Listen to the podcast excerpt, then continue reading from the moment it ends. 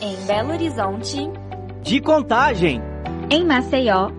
De Conselheiro Lafayette. De Porto Alegre. Quarentenados. Juntos e conectados na Rádio Terceiro Vem pensar junto com a gente no futuro da Fafiche. Olá, ouvinte! Eu sou Natália Ribeiro, sou aluna do oitavo período de jornalismo na UFMG. E eu sou Vitor Hugo Rocha, aluno do quinto período de jornalismo, também na UFMG. Hoje também seremos mediadores de uma conversa muito interessante sobre o futuro. Mas afinal, como falar de algo que ainda não vivemos? Falar sobre o futuro é falar sobre desejos, expectativas e ambições. Mas também é falar sobre angústias, ansiedades e inquietações. O futuro é incerto, porém estamos sempre esperando algo dele, não é mesmo? Essa e diversas outras noções foram discutidas em entrevista com o jornalista e doutorando Felipe Borges que estuda as narrativas do futuro. Na conversa, Felipe nos contou sobre a visão de futuro que historicamente permeia os pensamentos humanos. A gente tem medo do futuro, a gente tem é, receio dessa incerteza que permeia o nosso futuro da, das últimas décadas já, e que a gente então começa a meio que encher nosso presente de passado de forma justamente a, a empurrar cada vez mais o futuro para longe, assim, porque esse passo para o futuro ele implica numa catástrofe. Então a gente está entre aspas seguro no presente, né? Então assim essa estagnação ela é ela torna-se um escudo. E Felipe explora, mais ainda, a ideia dos algoritmos, com base em suas pesquisas. Às vezes ele é assustador porque ele é muito certo, ele é muito definido de certa forma, porque se a gente pensar nos algoritmos, né, os algoritmos têm uma lógica de uma reprodução eterna do, do, de um passado, de um presente, de uma de sufocar a mudança. Então, é, quando a gente pensa nesse universo do, do algoritmo, das plataformas, é, é, meio assustador porque é uma repetição eterna, né?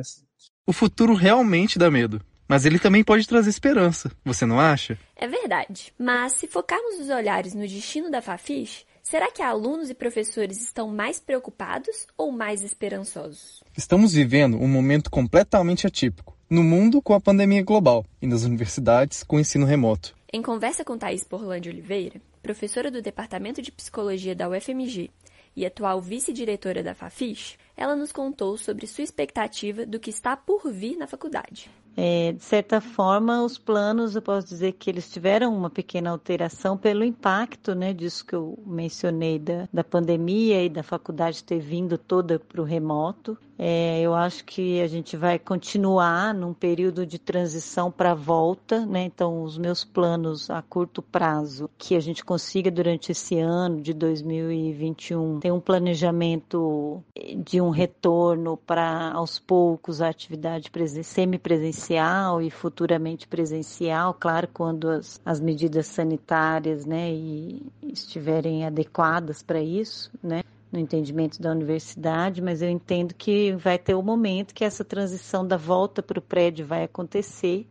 Thais ainda completou com suas expectativas positivas sobre a interação entre as áreas do conhecimento.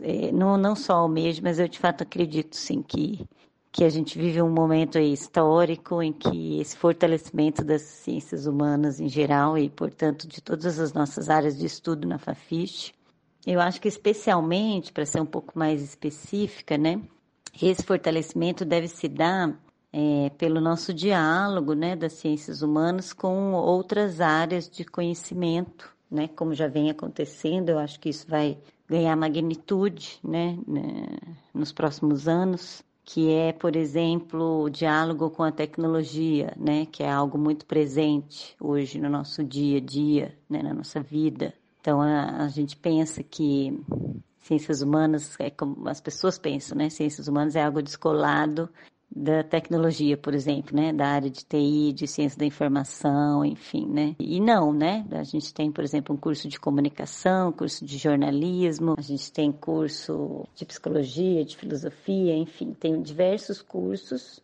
especialmente esses da área de comunicação, que é, tem essa aproximação direta com a área da tecnologia. Acredito que isso ganha força, né? Essa união das ciências humanas com a área tecnológica. E Thaís finaliza. O que eu espero mesmo é que todo, durante todas as décadas, não só a Fafiche, mas toda a universidade pública, né, se fortaleça cada vez mais, né, que a gente tenha incentivo à produção de ciência, de conhecimento e de ensino, né, dentro das universidades públicas com o máximo de oportunidades. Isso acho que é o que eu espero para sempre, assim, né? Pra, não só para Fafiche. Já que cada um tem uma visão do que está por vir, decidimos colocar frente a frente diferentes gerações de estudantes. Alunos do início ao final do curso de jornalismo conversando sobre suas expectativas para a Fafiche. E são eles Elisa Rabelo, do quinto período, e Guilherme Teixeira, do oitavo. Ambos já devem ser vozes conhecidas, se vocês acompanharam essa temporada. Vocês estão cansados de saber, a gente está fazendo várias disciplinas aí à distância por causa da pandemia que estamos vivendo. Então, a gente vai pensar assim hoje, como vai ser vivenciar essa Fafiche no retorno das aulas presenciais? O que, que vocês acham, gente? Eu vou falar que provavelmente eu não devo voltar a Fafiche, eu já formo esse semestre, então não vou voltar como aluno, pelo menos no curso de jornalismo. Mas acho que vai ser uma experiência boa para aqueles alunos calouros que ainda não conhecem a ficha. Provavelmente devem estar com a expectativa alta de conhecer o prédio. Com certeza. É, eu fico pensando nas pessoas que já entraram no ensino à distância, não tiveram essa vivência inicial que a gente teve eu também provavelmente não vou ter essa vivência final, né? A gente passa tantos anos ali e aí chega logo no momento assim determinante ali no final do curso e tá vivendo isso à distância, assim como estamos fazendo aqui agora, né? Cada um de suas casas gravando esse podcast. É, eu Espero muito voltar ainda. Eu tô no quinto período e, sinceramente, eu tenho um pouco de medo de só ter, por exemplo, um período presencial. A gente não, não sabe, as coisas estão muito incertas ainda. Mas eu acho que quando eu voltar, assim, vai ser uma experiência até catártica. Eu acho que eu vou experienciar ao máximo toda aquela fafiche, querer ficar ali no hall, aproveitando só estar no hall, querer comprar um pão da alegria, ou querer comprar vários quitutes também porque eu amava fazer isso.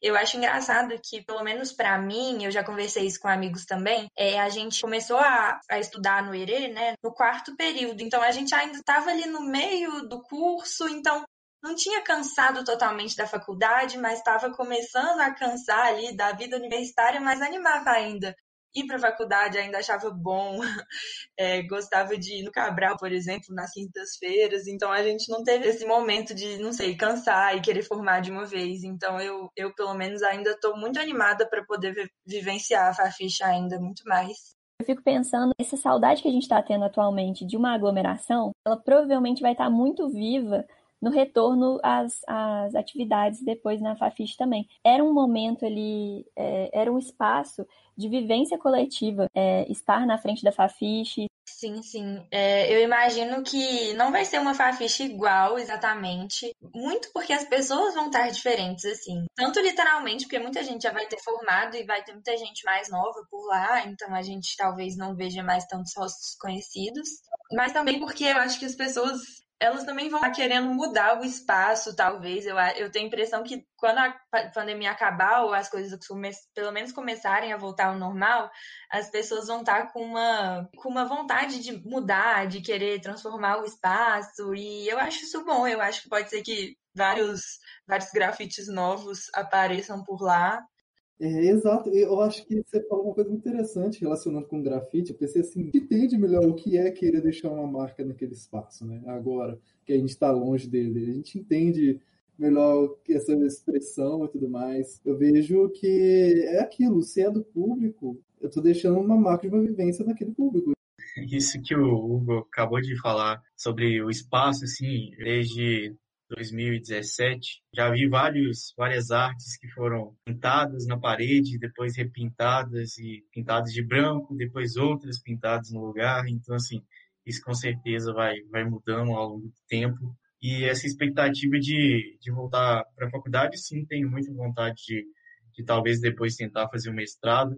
Na verdade, eu já estou fazendo a minha segunda graduação, eu sou aluno de, de continuidade, é, eu formei em 2018 em publicidade, estou fazendo jornalismo agora.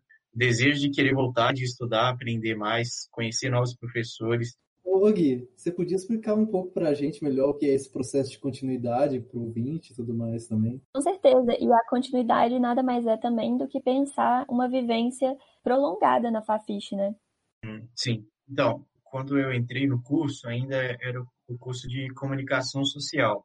E aí se, se dividiam as áreas jornalismo, IRP e publicidade. Então, você poderia começar a base em um curso e depois, se tivesse oportunidade, você poderia trocar. Mas aí, formando, assim, por exemplo, eu formei em publicidade, como a base do curso era praticamente a mesma, depois eu só, só teria que fazer as matérias específicas de jornalismo, as obrigatórias de jornalismo, eu consegui, assim, uma, uma nova habilitação. Eu acho que a comunicação por si só é um curso que tem que abranger coisa nova o tempo todo, porque é a nossa área, né? Então, não dá para deixar nada passar, assim, eu, eu, vejo muito isso. Então, por exemplo, às vezes a gente tá criticando um comunicador, sei lá, seja um apresentador de TV, de rádio, é, que é mais velho, aí às vezes as pessoas falam, ah, mas ele é mais velho, ele tem a cabeça do passado. Aí eu sempre vejo a gente falando, é, gente, mas comunicador não tem isso, tem que ter a cabeça no agora e tá sabendo de tudo. E, e eu concordo muito com isso. Acho que tudo que é novo tem que entrar para o curso. Eu vejo que os professores também têm um pouco essa visão, eu sinto pelo menos. Mas eu acho que é isso. Tipo, eu acho que o principal perfil do nosso curso é, é esse, tá sempre em mudança. É uma coisa que eu gostaria, queria comentar, que a gente não falou ainda, que é a questão do, do orçamento para os próximos anos, né? A, a PEC do teto de gasto, na época que eu, eu ainda estava na faculdade, teve até uma greve, uma ocupação dos prédios por conta disso, é contra essa, essa PEC do teto. E a gente sabe que assim, o orçamento da UFMG vem diminuindo, a reitora vem se movimentando bastante para dar conta dessa gestão e a gente sabe que a Fafiche é um prédio, é, não sei se menos cuidado, sim, a gente sabe que às vezes falta um papel higiênico no banheiro ou alguma coisa do tipo. E aí, em relação à pesquisa também, é, você comentou, Natália, que assim, espera ver as pesquisas esse ano, mas é, como que a gente vai, vai observar essas pesquisas, assim, se, se vão ter bolsas, é, se vai ter orçamento para pesquisa dos professores? É, eu só queria dizer que hashtag vem vacina para todos, pelo amor de Deus, e o FMG ajude nisso também, porque o FMG já está com várias pesquisas em relação a isso, e assim, entra muito no que a gente falou, né? Tem, espero que tenha incentivo, que tenha verba. É o que todo mundo tá precisando agora. Realmente, a FMG foi pioneira nisso. Eu não vejo a hora de me juntar ao jacaré e ficar cada vez mais tranquilo e sereno na lagoa da Pampulha. Sim. Gente, foi muito bom ter vocês aqui nessa roda de conversa para falar sobre o futuro da Fafiche, sobre o nosso futuro e a nossa relação com esse futuro. Esse foi o oitavo e último episódio da oitava temporada da Rádio Terceiro Andar. Esperamos que isso, o número oito, nos traga boa sorte, para que, quem sabe, né, o futuro seja ainda melhor. Obrigada, ouvinte, por acompanhar até aqui. Esse episódio contou com a participação de Natália Ribeiro, aluna do oitavo período de jornalismo, como roteirista, e Victor Hugo Rocha, aluno do quinto período de jornalismo, como repórter. A Rádio Terceiro Andar é um projeto de extensão coordenado pela professora Sônia Pessoa. Esta temporada foi orientada pelo professor Felipe Jacome, com apoio de Jéssica Almeida. Nesse episódio, contamos com a participação especial na nossa vinheta do radialista Eustáquio Ramos. Mas fiquem com a gente, acompanhando nossas redes sociais. Rádio Terceiro Andar pelo Facebook e Instagram. Em Belo Horizonte. De Contagem. Em Maceió. De Conselheiro Lafayette. De Porto Alegre. Quarentenados juntos e conectados na Rádio Terceiro Andar.